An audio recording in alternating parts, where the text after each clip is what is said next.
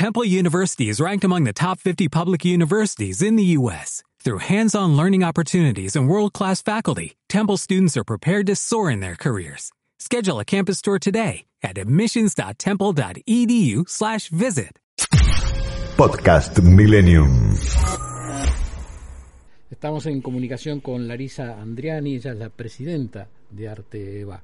Larisa, ¿nos escuchás? Perfectamente, ¿cómo están? ¿Cómo estás? Gisela Larsen y Santiago aquí por Lesica escuchándote, muy interesados en que nos cuentes eh, primero cómo llegaste aquí, cómo es tu camino con el arte y cómo va a ser Arte Va este, este año. Bueno, empiezo eh, contándote un poco cómo llegué hasta acá. Eh, hace, mi primer amor con el arte fue la literatura y después eh, en la universidad tuve un profesor en la, Universidad de San Andrés eh, y que fue años director del Museo de Arte Decorativo, Alberto Bellucci. Mm. Él quería que las personas que estudiábamos en, la universidad, que estudiábamos negocios, que estudiábamos política, amásemos el arte, ¿no? Y, y, a partir de esa clase con él algo algo pasó en mí, no sé qué, pero supe que nunca más podía dejar de, de vivir este, rodeada de arte. A partir de ahí empecé un camino de, visitar talleres, coleccionistas, eh, en eh, conocerlos más realmente. tomé clases con Fermín Fer, clases de crítica de arte, conocí muchos artistas y luego eh, hace unos años trabajé en la Asociación Amigos del Museo de Arte Moderno y el año pasado ya ingresé en Arte y aquí estamos. ¿Y, y por qué eh, mencionás varias veces la palabra diversidad? Ah, eh, ¿Por qué menciono eh, en, varias ocasiones? Es, nosotros el año pasado en Arteba hicimos eh, un, proceso de escucha muy, muy profundo mm. eh, hacia todas las personas que conformamos el ecosistema del arte, ¿no? después de haber pasado por una pandemia, por todas las, las, situaciones que pasamos, tuvimos la oportunidad, dentro de todo ese caos que fue, quizás diría la suerte, de poder parar un momento, eh, darnos tiempo para escucharnos, para saber cuáles son los deseos, cuáles son las necesidades que tenemos las personas que conformamos este, este, este sistema, este circuito de las personas que viven del arte, los artistas que viven del arte, las galerías, los coleccionistas y las instituciones que atesoran arte, eh, incluso gente en medios especializados, eh, y intentando entender hacia dónde iba el mundo, a cual sé el año pasado dónde estábamos, ¿no? que muchas veces todas las instituciones fueron totalmente atravesadas por este nuevo mundo quizás, eh, si íbamos a poder salir, ¿no? si volvía la virtualidad, si las ferias seguían existiendo en el mundo, la, conversación con las distintas ferias eran esas, ¿no? Y nosotros decidimos iniciar este proceso y, y, escucharnos de alguna manera y debatir. Y bueno, dentro de ese proceso de escucha vimos que esto que vos estás diciendo, la palabra diversidad, la palabra inclusión y, y demás, eh, lo teníamos como una necesidad muy muy fundamental. Y, por eso decidimos hacer una feria este año, y ya te cuento un poquito más. Sí, eh, por eso es una feria diferente, como, como contamos, totalmente inclusiva. Eh, bastante arriesgada, cambiamos de lugar este año, estamos en un lugar nuevo, en La Boca. Eh, esto esto fue también un poco a partir del proceso de escucha, un, un poco a partir también del, del contexto, ¿no? De la necesidad de tener como más actividades al aire libre dados los, protocolos y la pandemia, y a partir de ese esa nueva necesidad fue surgiendo una feria nueva que realmente ahora estamos encantados porque además de tener los, el espacio expositivo clásico de una feria de arte, desarrollamos una programación artística al aire libre y muchas de ellas gratuitas, es la primera vez que la feria sale a la calle, al espacio público, y, y, estamos realmente muy contentos.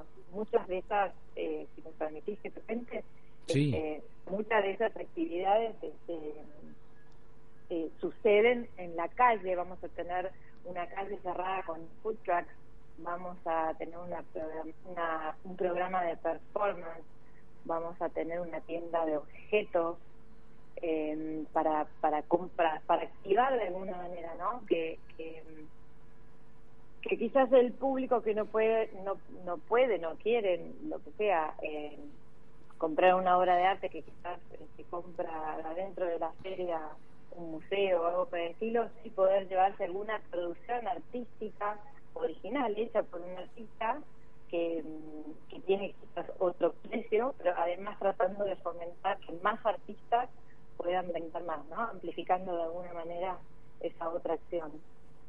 Larisa, ¿y cómo es la selección para la gente que queda en Arteba? Eh, nosotros en, en Arteba, no solamente este año, sino todos los años tenemos un, comité de selección que todos los años va cambiando y varias de esas personas se conforman por curadores, que, que son personas que estudian, digamos, las carreras de los artistas y demás, está conformado por algunos curadores y por algunos galeristas también, ¿no?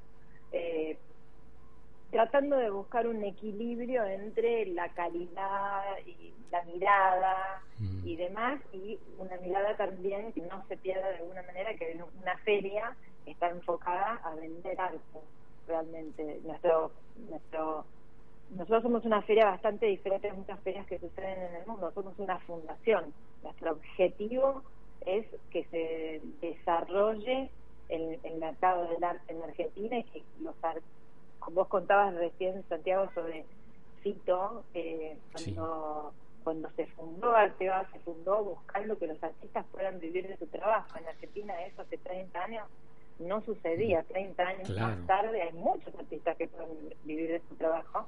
Y en nuestro trabajo eh, lo hacemos para que cada vez más artistas puedan vivir de su trabajo y además puedan vivir mejor. ¿Y es más, es eh, más federal, Larisa? O sea, hay, ¿vienen artistas de todo el país?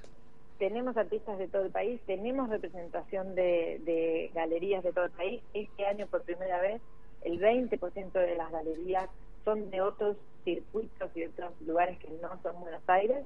Eh, hay, hay muy buenas escenas, están sucediendo muy cosas muy interesantes fuera de, Buenos Aires y queremos dar lugar y visibilidad a esas otras acciones que se están generando. Estamos hablando con Larisa Andriani, presidenta de Arteba.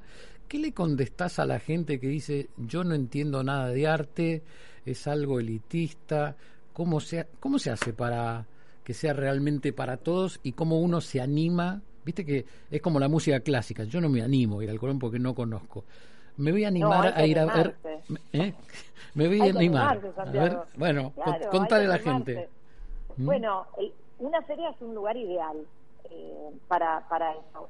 Un, museo, por supuesto, muchas veces la gente dice, bueno, lo que pasa es que museo, hay, que cruzar la puerta y, no hay que saber, vos decías recién cómo se hace, no hay, que saber nada, hay que eh, cruzar el umbral Mm. observar y mirar. Hay cosas que no te van a gustar la primera vez, eh, hay cosas que no te van a gustar nunca quizás, y hay cosas que con el tiempo, mirando, caminando, observando, eh, vas a ir descubriendo cosas.